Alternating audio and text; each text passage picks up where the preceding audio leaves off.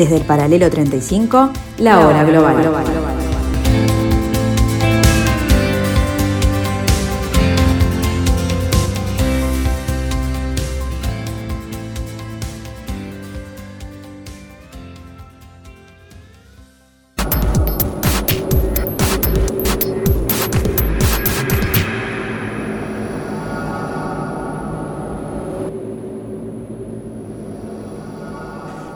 tardes amigos, bienvenidos a este pedacito de la tarde de Radio Mundo, aquí en el 1170 AM de vuestro dial. Bienvenidos a esto que hemos dado en llamar la hora global.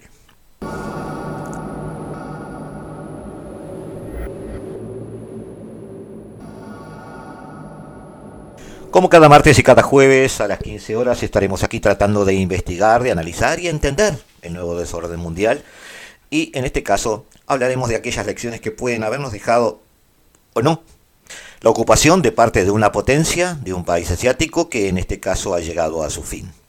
Hablaremos de Afganistán y aquellas lecciones que nos haya podido dejar estos 20 años de ocupación norteamericana. Tal vez sueñen con un futuro mejor, pero hoy buscan refugio en este parque, Decenas de miles de familias como esta han sido desplazadas por los continuos combates en Afganistán y no disponen de suficientes alimentos ni ayuda material. La gente desplazada está en una situación terrible y frustrante, pero el gobierno no ha enviado a ningún representante para apoyar. Parece que el gobierno tiene poco que ofrecerles. Apelamos a la comunidad internacional y a las instituciones internacionales para que ayuden lo antes posible a proporcionar alimentos y otros artículos a los numerosos desplazados en Afganistán. El gobierno también sigue luchando en el frente de batalla. Aunque sus fuerzas aún controlan la mayoría de las capitales provinciales, en la última semana han perdido mucho terreno ante el avance de los talibanes. Y al margen de los combates, existe el miedo al nuevo régimen de vida que podrían imponer en Afganistán a medida que conquistan más y más zonas. El entorno que nos da este informe de Deutsche es de alguna manera bastante preciso y esclarecedor. Dos cifras se estrellan contra nuestra racionalidad. 3 billones de dólares y 240 mil muertos. Este es el costo de este caótico paseo por las montañas afganas. En el 2001, Estados Unidos, junto al, liderazgo de una coalición internacional, intervino en Afganistán. Los objetivos que se perseguían parecen no haberse cumplido. No se ha democratizado Afganistán. El efecto dominó sobre el mundo árabe, solo imaginado por ignorantes operadores de turno en el gobierno de Bush, no se produjo, obviamente. No se ha eliminado Al Qaeda ni otro protagonista del universo terrorista. No se ha eliminado ni controlado a los talibanes. No se ha logrado una estabilidad en el poder de la facción actual. Los 40 millones de habitantes, sin prestar atención a esas matemáticas, solo ven la evidencia de que el gobierno es incapaz de hacer lo mínimo indispensable, gobernar. Ello implica que tampoco puede garantizar los servicios mínimos para la subsistencia de su población. Esta, por esa misma inoperancia, es empujada metro a metro hacia las filas de los tolerantes, ni siquiera simpatizantes, con un avance restaurador talibán. El acuerdo de paz que dio luz verde a la occidental, firmado en febrero del 2020, hablaba de una línea roja de 14 meses que marcaría el fin de la presencia de Estados Unidos en territorios afganos. En estos 14 meses, dos presidentes, Trump y Biden, a través de sus respectivos secretarios de Estado, Mike Pompeo y Anthony Blinken, han tratado de dibujar la realidad paralela donde de dibujar una realidad paralela donde la retirada parece la consecuencia lógica de objetivos cumplidos y una apuesta que los afganos sabrán administrar sus diferencias de cara al futuro. El 70% de los afganos son menores de 30 años. No tienen recuerdo del gobierno talibán. Se preguntan, ¿van a aceptar los talibanes el actual sistema democrático, la libertad de prensa y los avances de las mujeres? ¿Van a ser capaces de reintegrarse en la sociedad cuando la mayoría de ellos solo han conocido las armas y si acaso una rudimentaria educación religiosa? qué va a pasar cuando se vayan los extranjeros. La realidad es que Estados Unidos cumplió apuradamente el pacto, retirándose, mientras los talibanes arrastraban los pies, liberando prisioneros o asistiendo a desgana a reuniones de un diálogo inconducente. Se iba a dialogar para negociar algo que de todas formas se obtendría por la fuerza, unos meses después. Una retirada que se parece demasiado a una derrota. No hubo planificación ni imagen de profesionalidad en la retirada norteamericana. No hubo ni siquiera coordinación o estrategias conjuntas con las trompas de la OTAN. No hubo actitud conciliadora de los talibanes. Solo se pusieron de pie y avanzaron apenas empezaron a subir las botas americanas por las rampas de los aviones de evacuación. No hubo avances en el diálogo. Se congeló con la excusa de esperar que termine la retirada de Estados Unidos. Todos sospechamos que no lo habrá. Las promesas de no estrechar lazos con Al-Qaeda o el Estado Islámico quedaron prudentemente silenciadas y soslayadas. No se habla de eso porque se dice obvio, pero no parece estar cerca de ser cierto.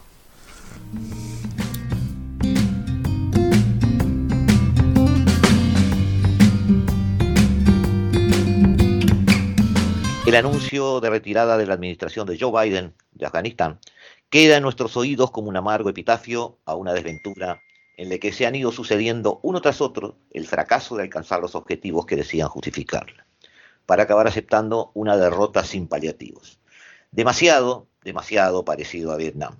Está con nosotros Rodrigo Melgar, quien nos, nos trata de ayudar a este, desentrañar un poco esta retirada norteamericana, no para este, entenderla como lo entienden los titulares este, de los medios internacionales de prensa, y comunicación, sino para tratar de ver sobre el terreno, al final de nuestra charla de hoy, cuáles son aquellas lecciones que deberíamos aprender, porque se supone que la historia debe enseñarnos lecciones, para este, entender eh, en un lejano o cercano futuro qué puede suceder cuando alguna loca idea, como la de intervenir en un país e intentar cambiar su matriz cultural, se le ocurra a un despistado en algún departamento de Estado. Bienvenido, Rodrigo, ¿cómo estás? Bienvenido, muchas gracias, Gustavo.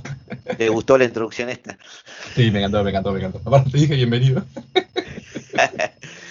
este, Rodrigo, Estados Unidos se retira de Afganistán en un acuerdo firmado en realidad por Donald Trump en, el 2020. Eh, dos presidentes este, que, bueno, que están controlando esta salida, los dos por motivos diferentes. Donald Trump por eh, su doctrina de tratar de refugiarse en America First, pero desde el punto de vista de no intervenir o no gastar en guerras eh, inganables.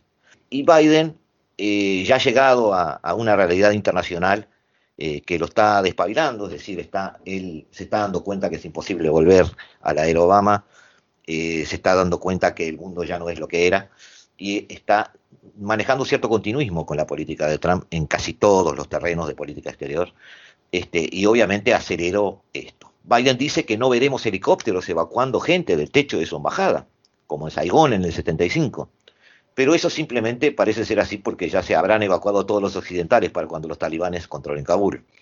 Estados Unidos está aquí, eh, recordemos, porque Afganistán estaba en su agenda de represalias por el 11S, al ser un país de acogida de Osama Bin Laden. Invadir no es ocupar. Ocupar no es controlar ni gobernar. ¿Tenía sentido, Rodrigo, esta ocupación, una, una ocupación y una imposición de modelo occidental hace 20 años? Bueno, para responder a eso, en realidad, me gusta un poco retomar la idea de lo que es una represalia, como mencionabas, por el 11 de septiembre. En realidad, hay dos lecturas del fenómeno que parece que están buenas. Una en realidad es efectivamente la de la represalia. Que ojo, me parece que son lecturas coexistentes, no es que sean antagónicas necesariamente. La lectura de represalia implica. Hay que desautorizarme a hacerlo porque para eso estás aquí.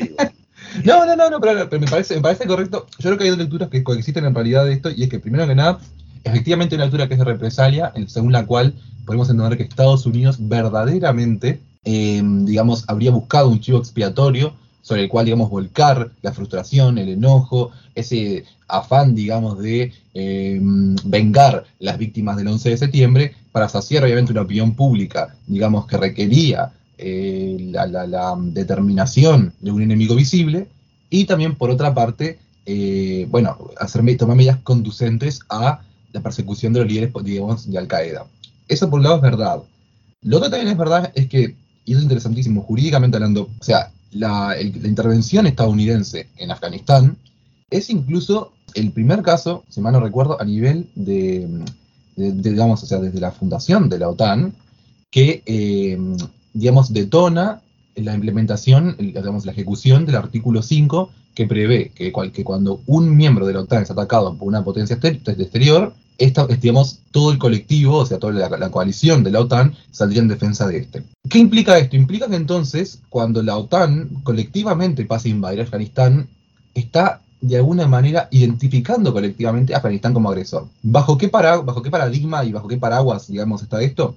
Bajo el paradigma de que em, de momento en que vos das acogida efectivamente a fuerzas, digamos, paraestatales, como pueden ser, digamos, digamos actores no estatales, el caso de los efectivamente los de Al Qaeda, ahí en realidad em, se te puede acusar indirectamente de estar, bueno, em, perpetrando algún tipo de, o sea, algún tipo de, ruptura, si se quiere, de algunos principios generales de derechos sagrados para el sistema internacional, como puede ser el principio de intervención en los estados, o obviamente, obviamente eh, digamos, acudir incluso a eh, directamente eh, mercenarios o tropas, digamos, paraestatales para socavar la autoridad de otro Estado. Rodrigo, una, pequeña interrupción acá.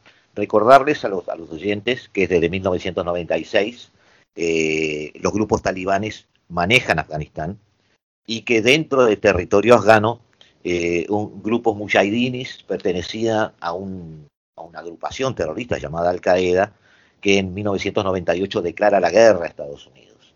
Entonces estamos hablando de un gobierno talibán que eh, de alguna manera acoge en su territorio o deja existir en su territorio a grupos terroristas. Era, eh, quería hacer esa precisión.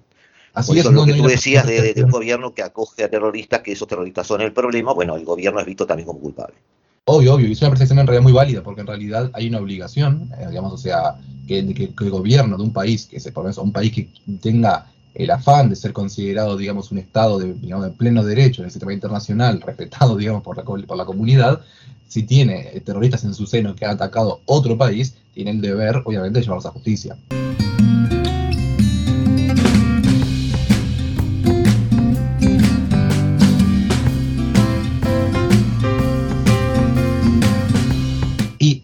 cuando los talibanes, rotundamente a esto, que se procede a la intervención de la OTAN. Entonces es significativo como para mí la, lectura eh, de venganza, yo la entiendo más o la acepto más, digamos, a veces como la excusa, digamos, cuando se esgrime contra Irak, por ejemplo, ¿no? Cuando decimos, bueno, ¿por qué Estados Unidos terminó contra Irak allá, digamos, también, o sea, estamos hablando del periodo, digamos, 2003 por ahí, 2002-2003? Bueno, ¿por qué?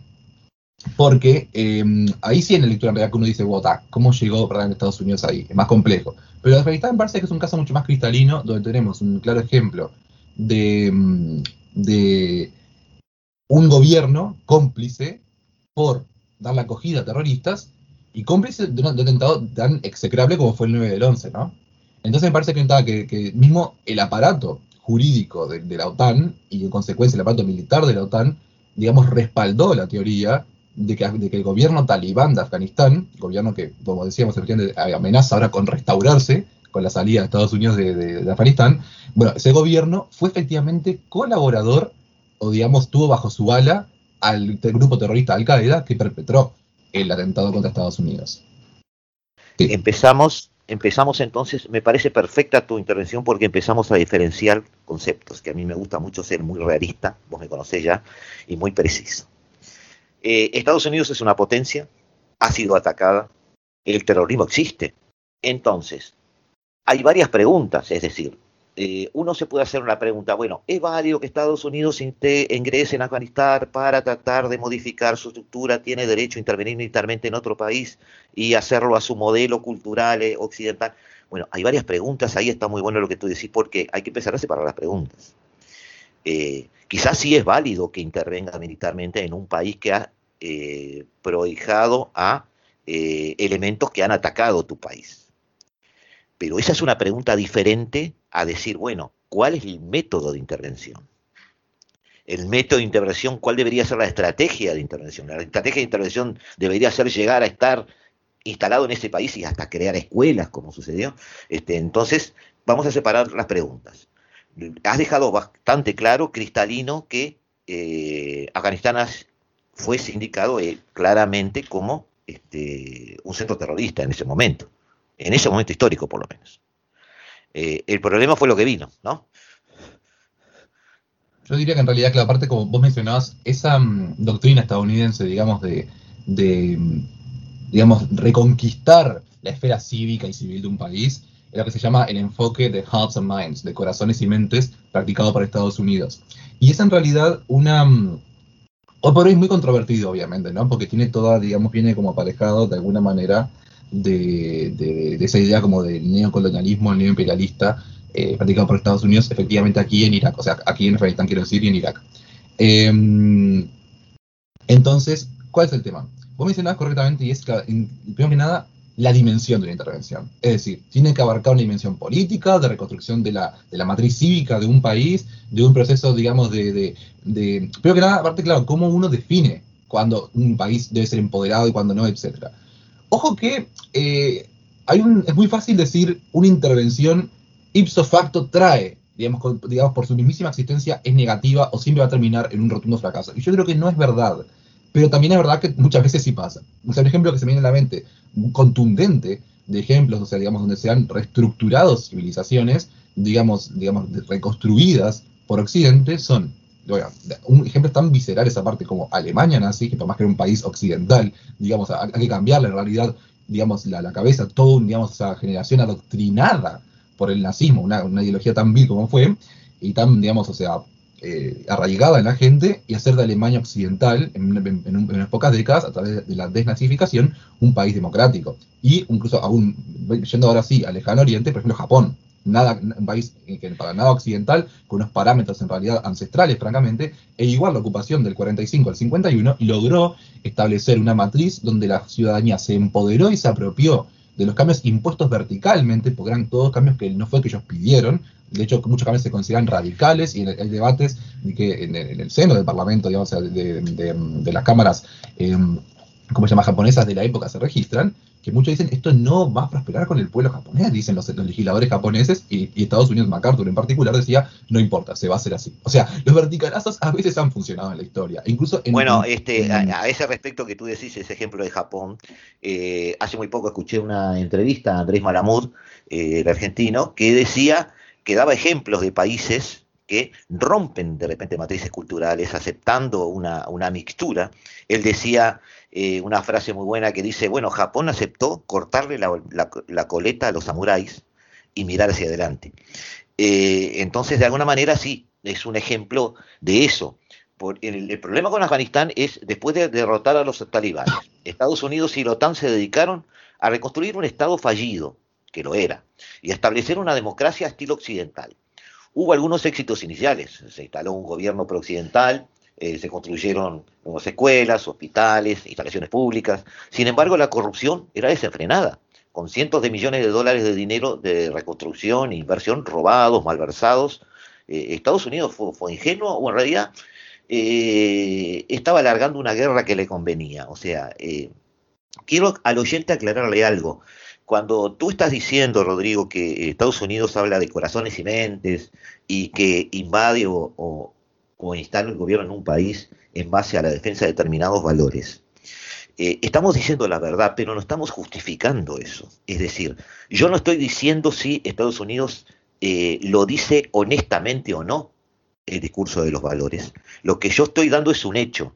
Ese discurso se da y ese discurso es parte de la justificación de la intervención. Eh, estamos analizándolo, no estamos poniéndonos de parte ni defendiendo ni presentando a Estados Unidos como el adalid de nada. Tampoco lo yo creo, que, yo creo que Estados Unidos. Pero es un hecho geopolítico, es parte del discurso de intervención de una potencia.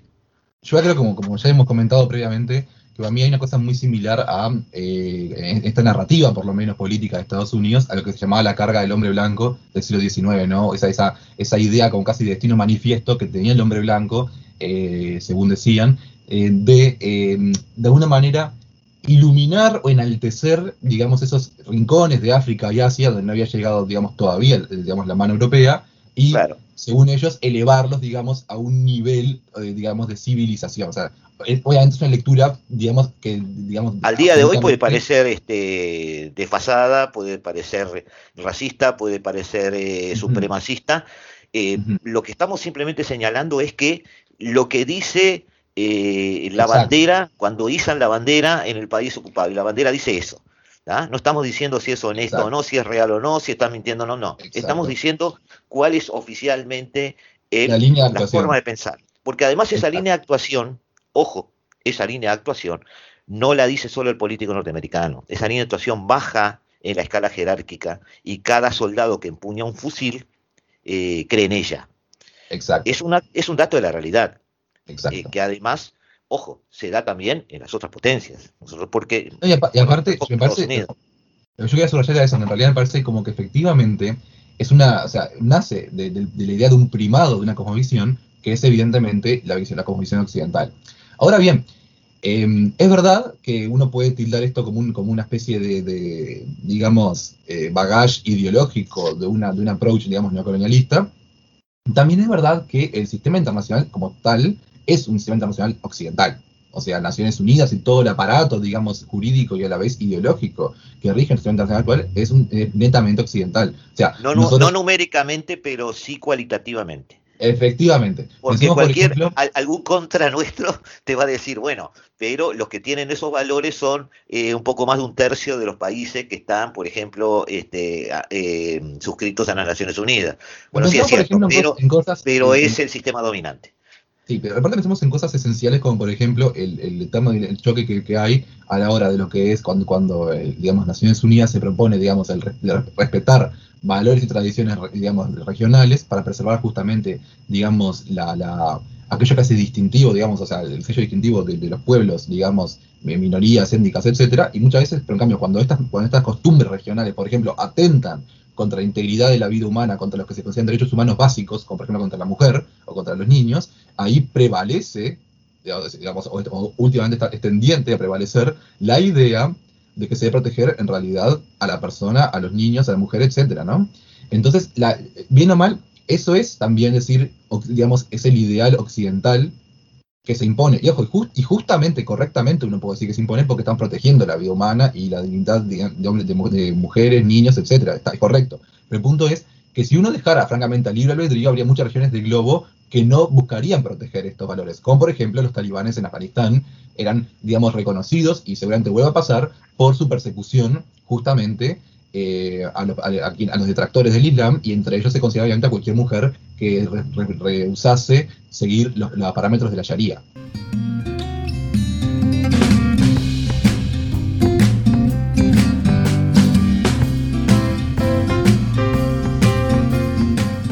En unos instantes, amigos, estamos con ustedes aquí en la tarde de Radio Mundo en el 1170 AM de vuestro dial, en esta hora global que es parte de ese universo Radio Mundo.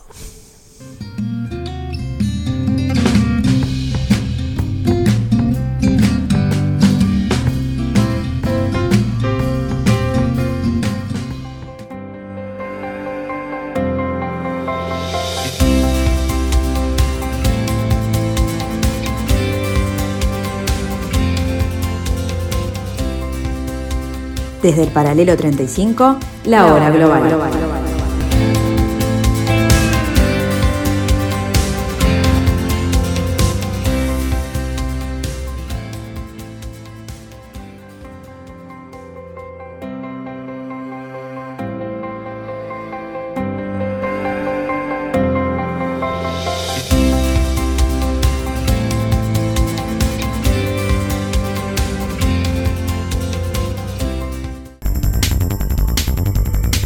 Ghazni, capital provincial de unos 180.000 habitantes a 150 kilómetros al suroeste de la capital, Kabul, ha caído hoy en manos de los talibanes que han liberado a los presos correligionarios en su mayoría. Es la décima capital de provincia que cae en sus manos en una semana. Hay combates en nueve de las 34 provincias afganas.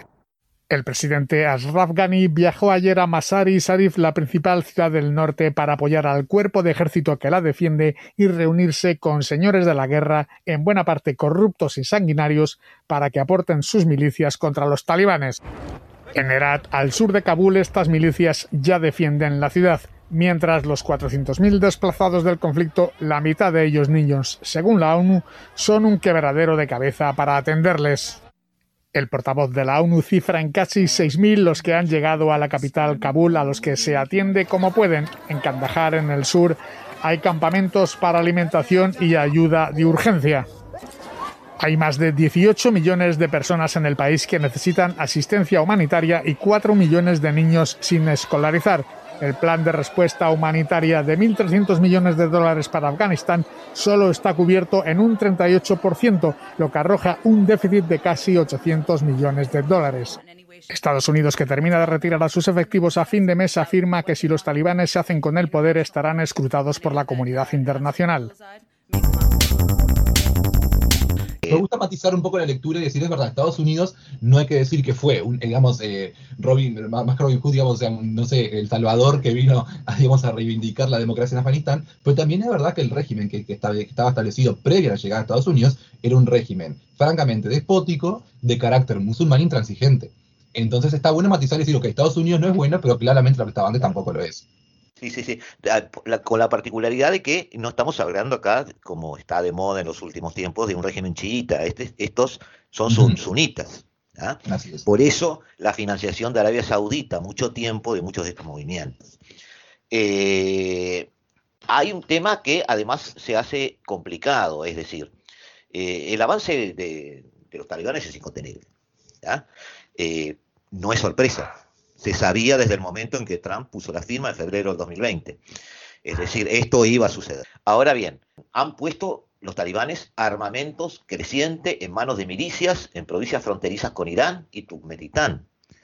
Eh, han encendido luces amarillas y rojas, no solo en Teherán, eh, sino obviamente en el Kremlin también, porque son la influencia soviética hacia, hacia el oeste y hacia el norte.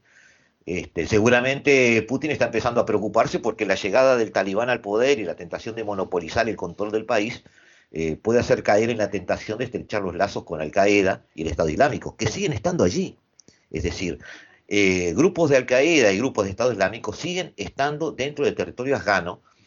Parte del acuerdo de Trump con los talibanes para iniciar su retirada era que ellos se comprometían a no establecer lazos estrechos con estos grupos terroristas un saludo a la bandera, ¿no? Porque no había forma de, controlar esto. Pero Estados Unidos eh, se apresuró a, subir las escalerillas de los aviones y salir lo más rápido posible de allí, incluso eh, tomando desprevenida a la propia OTAN. Tú hacías referencia a la OTAN hoy, eh, y bueno, quedaron colgados de pincel allí en el terreno. Ahora, Estados Unidos no está abriendo, más allá de su el descrédito que va a tener por este segundo Vietnam, ¿No está abriendo además una, no es irresponsable abrir una caja de Pandora donde de alguna manera estás dejando eh, esta especie de, bomba de relojería a punto de explotar y estás obligando a Putin, por ejemplo, por personalizarlo, ¿no? A decir, bueno, hay un despliegue militar que está obligado a hacer la Unión Soviética. Bueno, pero la Unión Soviética me estoy acordando de, viejos tiempos que ya volverán, según Putin, de Rusia en el terreno y también China. Rusia informa que está tomando medidas ante un drástico aumento de la actividad terrorista en Afganistán. Anuncia una serie de ejercicios militares coordinados con varios países aledaños. También se desarrollará un grupo de maniobras conjuntas con China en agosto. El ministro de Defensa ruso señala que la retirada de las tropas de Occidente supuso un dramático empeoramiento de la situación en el país. Al mismo tiempo, según ha dejado entrever el embajador ruso en Estados Unidos, las posturas de las dos potencias sobre Afganistán son muy cercanas y ha resaltado la necesidad de promover el diálogo entre el actual Ejecutivo y los talibanes y formar un gobierno de coalición. Bueno, me gustaría en realidad, primero responder la primera pregunta, que era efectivamente la irresponsabilidad de Estados Unidos, digamos, a la hora del repliegue de Afganistán. Yo creo que sí, que efectivamente, eh, en primera, es muy complejo en realidad, o sea, muy difícil decir cuándo es correcto y cuándo no replegarse, porque nunca es una decisión fácil. Nunca, nunca uno es como que llega el momento y dice, bueno, este es un buen momento para irse en serio. Generalmente uno se va cuando está perdiendo y difícilmente cuando las cosas en el terreno lo favorecen, ¿no? O sea, muy rara vez pasa que las, tropas se repliegan y, están en sintonía con la situación que dejan atrás. ¿Pasa? Sí, por ejemplo, Japón fue bastante el caso, pero no es como la norma. O sea, se me viene a la mente en realidad, por ejemplo, el repliegue británico de Israel y la guerra enseguida que sucedió después tras ello, eh, obviamente toda la descolonización eh, francesa, etc. Pero, eh, en este caso concreto, si es irresponsable o no, es muy complicado determinar. Yo creo que, em, obviamente, que dejar al país sumido en una guerra civil, una guerra aparte que, que indirectamente Estados Unidos ocasionó con su intervención, no es un escenario ideal. Eso es una cosa que es innegable, ¿no? Eh, me parece que en realidad eh, la, hay un, como dos lecturas de eso, ¿no? O sea, primero está eso, que en realidad digo, el, repliegue conlleva una, inestabilidad endémica en el país y por consiguiente eh, un desastre, porque recordemos que muchísimas personas apoyaron al régimen estadounidense y esas personas van a ser a posteriori perseguidas por los talibanes y sus simpatizantes. Y, o sea, esto va a significar obviamente éxodo masivo de familias, digamos, de simpatizantes occidentales, eh, bueno, ejecución sumaria. los, sistemas diplomáticos norteamericanos ya están, eh, ya han evacuado centenares de eh, traductores, por ejemplo, que, que habían utilizado sobre el terreno que han colaborado con las tropas norteamericanas y obviamente esa gente tiene eh, un destino este, mortal si, si caen en manos de los talibanes. Efectivamente, y, aparte, y aparte el, hecho de que sea, a veces uno se olvida de esto, pero la cifra de desplazados internos, es decir, porque la, hay muchos refugiados sirios y hablamos de ellos como refugiados en el exterior, ¿no? Por ejemplo. Pero en realidad la cifra de, de, desplazados internos a menudo supera aquella de los desplazados al exterior, ¿no? Entonces, estar ante una genuina una, ¿cómo llamarlo? Una, una, genuina, sacudón, digamos, interno de Afganistán, un genuino tremor, digamos, desplazados internos, pobreza, eh, inestabilidad, o sea, que van a seguir en las décadas subsiguientes a esta guerra civil que, está actualmente en curso. Ahora bien, esa es la lectura, por un lado, de, sobre el repliegue de Estados Unidos previo, digamos, a una estabilización. Y también incluso allá que estuvieron bien o mal 20 años, 20 años no es poco tiempo, le llevó 6 años democratizar Japón, pero evidentemente son matrices eh, cívicas y, digamos, incluso em, ideológicas distintas, eso estamos de acuerdo. Pero igual Japón, ojo, que el Japón de 45 y Japón de 51 son tan distintos que a uno le asombra. El Japón de 45 es el Japón de los kamikazes, es el Japón de Mi vida por el emperador, y el Japón de 51 es el Japón que ya está empezando a fabricar tipo cosas para, para Occidente que seis años antes quería se suicidaba por matar, ¿entendés? O sea, es increíble cómo puede cambiar un país. Pero la verdad es que estos 20 años Afganistán em, ha tenido de todo, ha tenido su, su, rebrote, o digamos, o la vida occidental pudo florecer bajo los auspicios de Estados Unidos, bajo, bajo la égida, digamos, de, la OTAN. Y es verdad que ahora, con el repliegue, vuelven los talibanes al poder. Ahora, estoy en la segunda lectura, esto ya es que hay unos principios esenciales del sistema internacional, que cada pueblo tiene la libertad de elegir libremente sus gobernantes. Ahora bien, el problema de esto es em, que, esta, que, si vos, o sea, por lo tanto tenés que decir, ok, si esta contienda, esta guerra civil se resuelve, digamos, ¿no? Y a favor de los talibanes, sería consecuente al derecho internacional público vigente actual, que consagra que nunca una potencia o extranjera debe intervenir en una guerra civil en curso. O sea, el, bando oficial es el gobierno, es el Estado como tal, la, oposición es la comunidad beligerante y se enfrentan. Y ningún Estado debería intervenir allí, ni favoreciendo ni a uno ni a otro. O sea, y la suerte del país debería resolverse solo entre actores internos. De tal forma que eso refleje idealmente el apoyo de la población a uno u otro sector, lo más fidedignamente posible. Entonces, es un una poco utópico eso, ¿no? Es un tópico muchísimo, fuerte. La guerra de Siria tira por la ventana todo eso. Obviamente, obviamente que es utópico. Estamos hablando del debe ser. Siempre digo que el, derecho es, el, reino del debe ser y no el reino del es. Pero es el reino del debe ser. Y la idea en realidad es que, claro, que la teoría jurídica por lo menos dice que de triunfar, por ejemplo, los talibanes en el país, estarían reflejando, la teoría jurídica, digo, ¿no? Estarían reflejando el, interés del común denominador de los, de los afganos.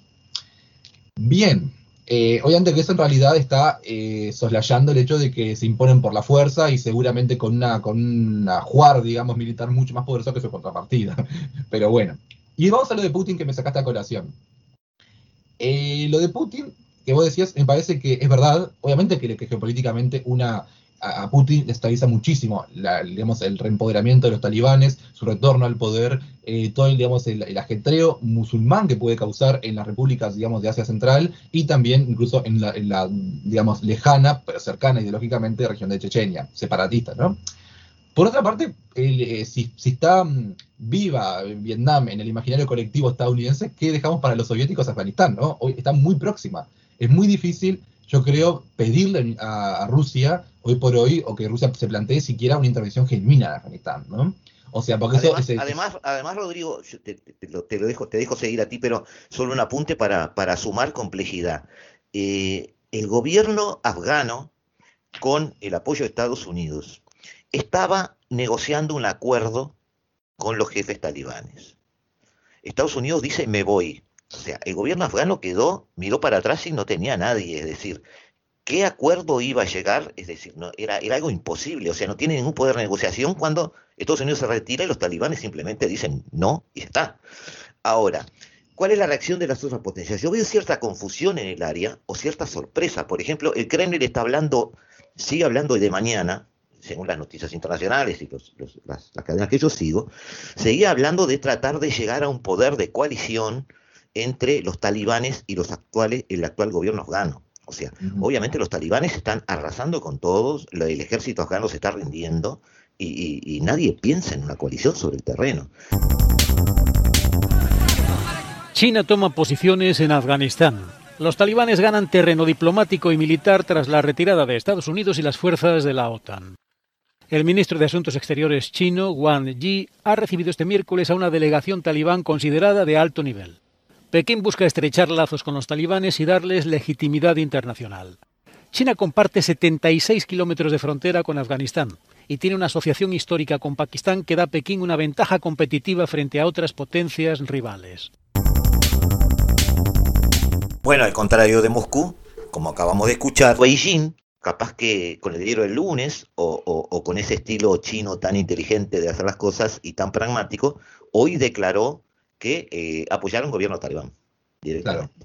Entonces, eh, incluso las potencias no están eh, estando, eh, no están coincidentes en el análisis, me parece. Lo que pasa que aparte el gobierno chino, por su, por su proyecto de la nueva ruta de la seda, requiere el consorcio, digamos, de, un gobierno eh, eventual en Afganistán y de momento que se da cuenta que va a ser el talibán, dice, bueno, mejor esto, digamos... Está en su camino, claro. Claro, que aparte, mi lectura de esto, que es una lectura, digamos, futurista, yo odio el futurismo, pero me, permite un futurismo por el día de hoy, y es que los chinos apoyarán a los talibanes, a cambio, obviamente, de que los talibanes dejen a ellos desembolsar su capital para presentar una ruta de la seda en Afganistán.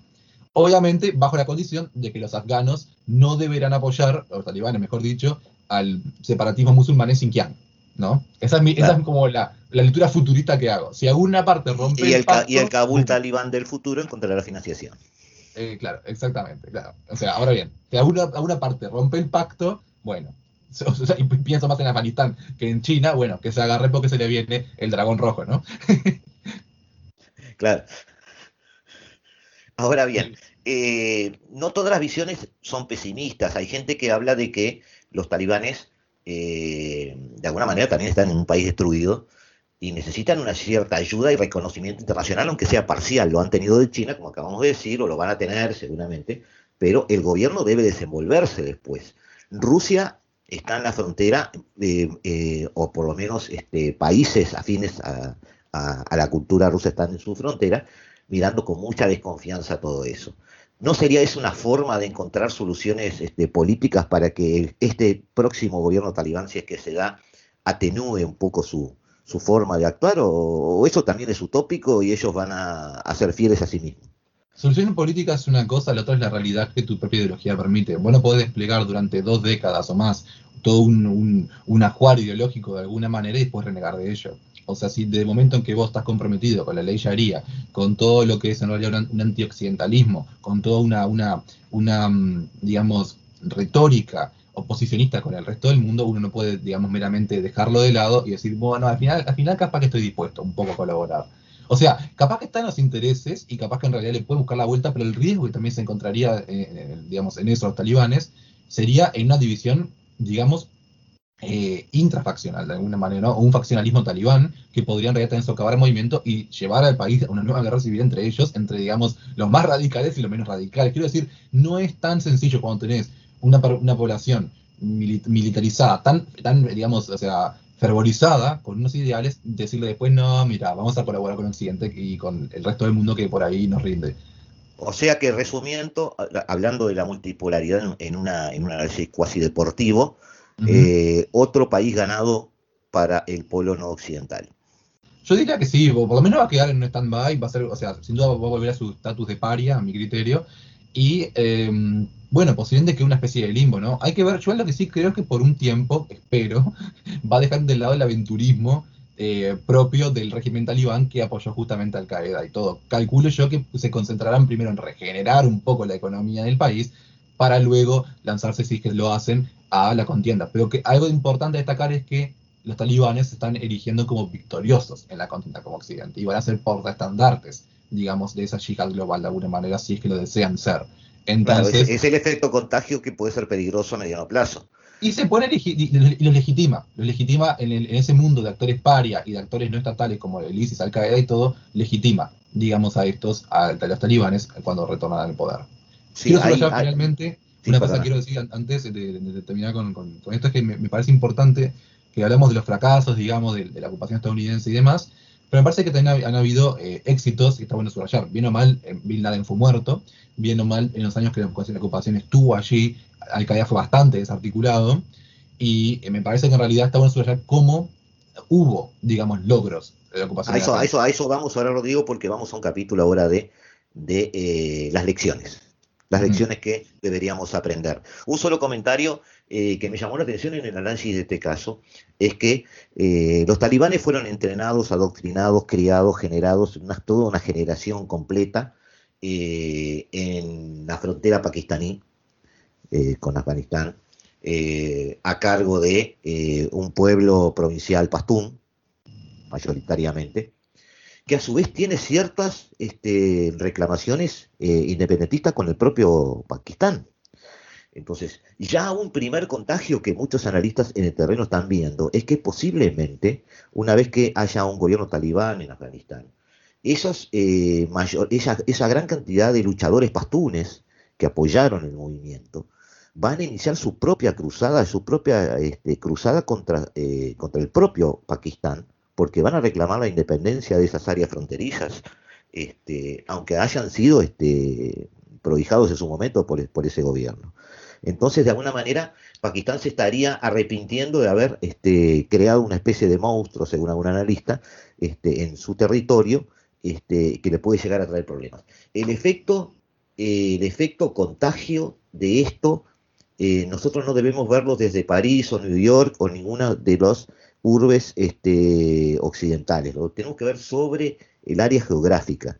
Hay muchos sectores y etnias desperdigadas cerca de Afganistán que pueden ser contagiadas de esta especie de yihadismo de alguna manera a, la afgana, este, y que tienen muchos, desde muchos años o siglos, este, reclamaciones, en todo caso, este, independentistas o culturales diferenciales en el terreno.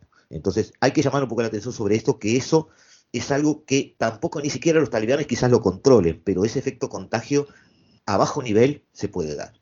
Es verdad que hay una, que hay una, que hay una preeminencia, digamos, de lo que es el grupo étnico pastún, digamos, en los círculos dirigentes talibanes, y en efecto, los talibanes, eh, en la época de, previa a la intervención estadounidense, gobernaron el país, no de Kabul, sino desde el sur, su región, digamos, autóctona.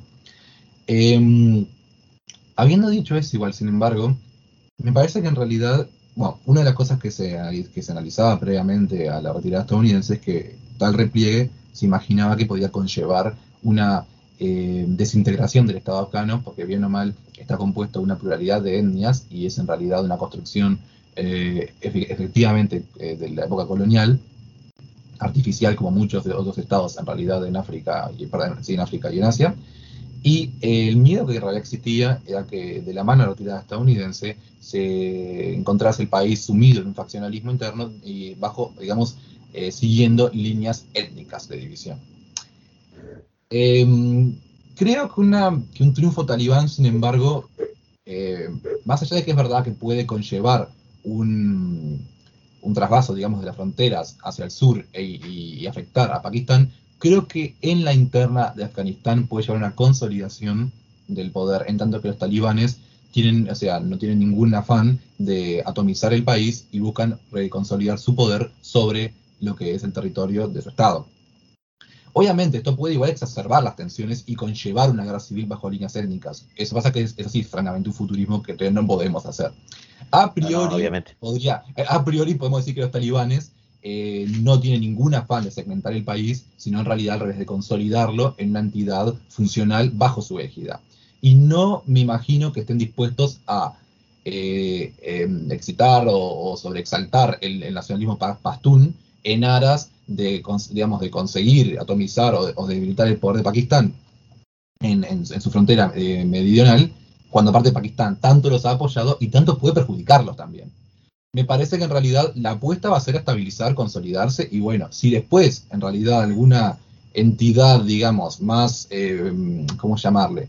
Eh, marginal o en los confines de la élite política eh, talibán busca después, de digamos, sublevar pasiones, digamos, en los pastunes, en el, sur de la frontera con, Pakistán y demás, puede llegar a ser, pero hoy por hoy creo que la apuesta el talibán va a ser a consolidar el país, sin duda, nunca a apostar un faccionalismo interno que, pudiese arriesgar la pérdida de su poder sobre el Estado, y no creo tampoco que haya por hoy un afán de expandirse hacia el sur, sinceramente, ni, ni, ni arriesgar, digamos, un, un, conflicto con Pakistán, que recordemos aparece un estado nuclear en la región.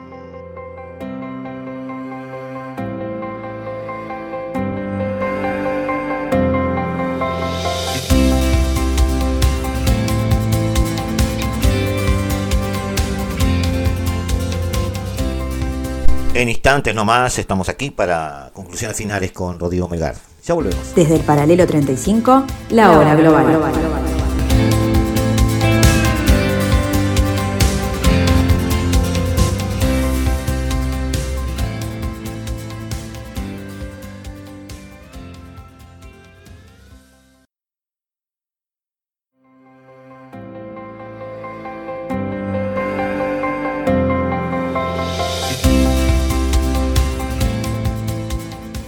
A las, a las lecciones que, tratamos de, aprender o desaprender de este tipo de experiencias. Esto es un atrevimiento de parte nuestro, yo también, pero eh, la idea es darle al oyente por lo menos preguntas eh, que hacerse sobre estos temas. Eh, las intervenciones militares son para una potencia el único camino. Hay alternativas Digamos, en este caso hablamos mucho del 11S y por qué Estados Unidos estaba allí.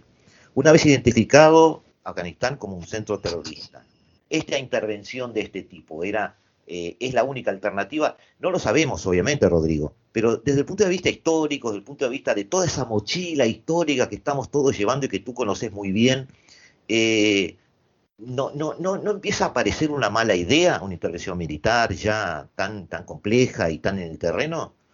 Lo que pasa es que en realidad eh, es muy inextricable, inextricable de alguna manera el, imperativo de intervención militar de la, por, por el 11 de septiembre eh, de la idea de, digamos, de refaccionar la matriz política de Afganistán. O sea, bien o mal se habían intentado otras vías previamente. Había, sanciones del 98 en Afganistán, bien o mal, que eh, buscaban apartar al régimen talibán o por lo menos, si no del poder, al menos hacer, hacerlo desviarse de su línea más ortodoxa radical.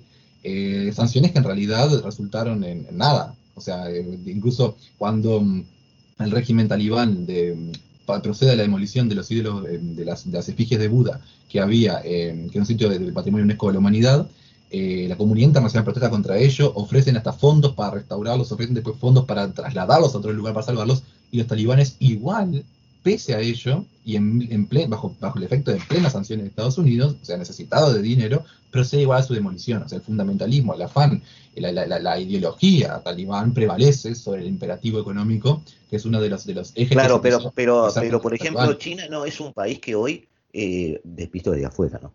Eh, plantee intervenciones militares para conseguir fines políticos, es decir, opta un poco por otros caminos. Ese, optar por otros caminos no es un reconocimiento de que eh, la opción militar, de hecho, eh, no, no, no, no es eficiente, no es una buena idea. No hay, no hay intervención que sea, si, si, si hubiera un camino que fuese el seguro, los demás estarían descontados y no existirían. O sea, ningún país, si no es un país como Estados Unidos, país por excelencia líder del primer mundo, se aventuraría en una, intervención militar si ya se, supiese a priori que nunca va a servir. Intervenciones militares han servido a veces, han habido ejemplos, eh, digamos, eh, eficientes de ellos y muchas veces tampoco no lo han servido. O sea, la verdad es que no puede saber antes de, digamos, de, inmiscuirse en un país qué efectos va, a resultar, o sea, qué va a resultar todo esto. Capaz que hubiese florecido una clase política significativa en Afganistán. Bueno, por ejemplo, en, Afganistán fracasó, esto es verdad, pero por ejemplo en Irak, digamos, o sea, el escenario contrario tras una horrible guerra civil está cobrando forma y parecería ser que en Irak triunfarán elementos democráticos. Quiero decir, no siempre, o sea, no son elementos democráticos francamente occidentales como a nosotros nos gustaría tal vez, o, tan apegados a nuestra cosmovisión, pero cierto es que va a ser un régimen más representativo que el de Saddam Hussein y por supuesto muchísimo más que, el que la ocupación del ISIS, por hablar de un actor que estuvo presente en la región en ese momento.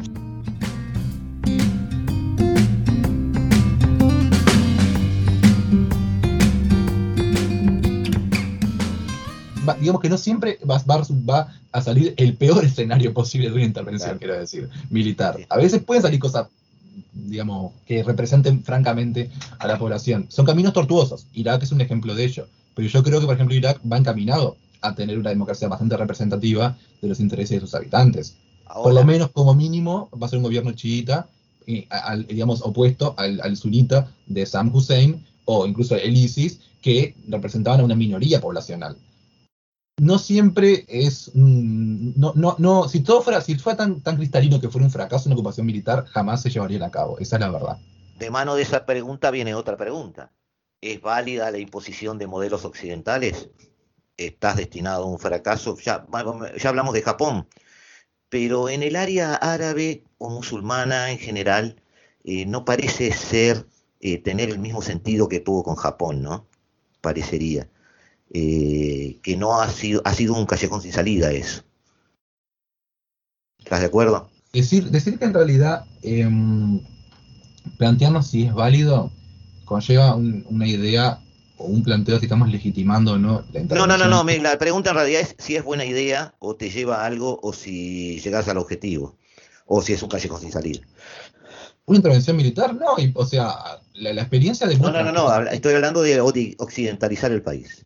Ah. además, de, además de la de Bueno, como decíamos, en realidad hay, em, dejando justamente Japón, que es un, capaz que es un ejemplo viejo en realidad y capaz que foráneo para el ámbito árabe, yo ponía el ejemplo de Irak hoy. Es un ejemplo controvertido porque sigue en curso, obviamente, y no podemos en realidad hablar ni por asomo de que ya esté finalizado el asunto. Puede ser, o, estoy poniendo las fichas en eso, estoy haciendo una apuesta capaz un poco ciega en eso, de que Irak se podrá convertir de una década para, de acá para una década, tal vez en, en un estado que, bueno, no quiero decir que vaya a ser democrático verdaderamente, porque el, espacio árabe ha demostrado muchas debilidades, digamos, estructurales a la hora de conformar eh, democracias funcionales, pero por lo menos tengo la esperanza de que, em, o me parece que en el espectro político, digamos, o sea, de, Irak, eh, haya florecido una, una conciencia cívica mucho mayor que la que había previamente, bajo el régimen Baath y bajo el régimen terrorista. Y me parece que en realidad el punto es que sí, que puede ser que, los países ocupados puedan, digamos, desarrollar una mixtura, si se quiere, entre ideales occidentales y aquellos propios, oriundos de su región, y, bueno, establecer estados que de alguna manera eh, hermanen estos, estos, estas ideas suyas propias de su región, eh, de su país, de sus costumbres, con aquellas del respeto por la persona, la dignidad de los derechos humanos de mujeres, niños y demás.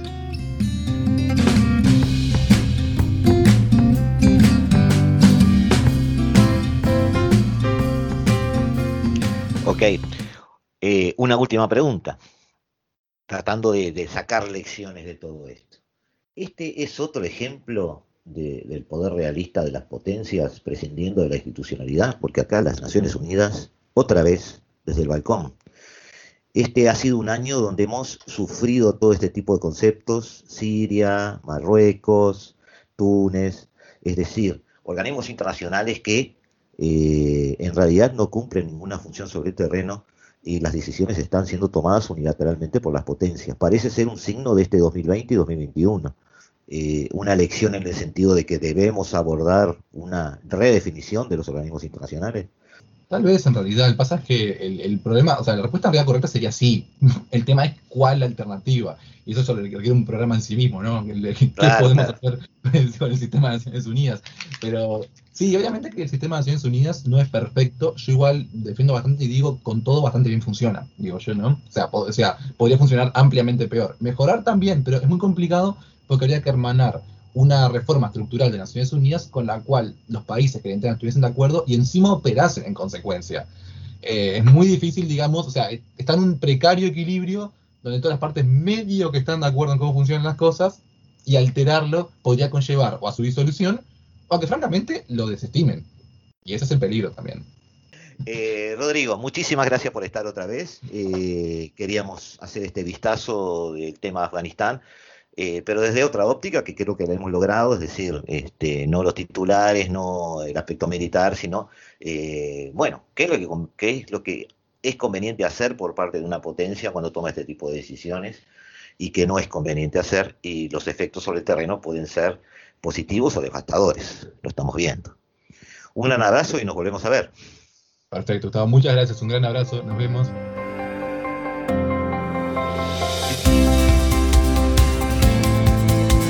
Hasta aquí llegamos amigos, hasta aquí en la tarde de Radio Mundo 1170 AM de vuestro dial que queda en muy buenas manos, en las manos de Eduardo Rivero para interpretar en Se hace tarde la mejor música del mundo.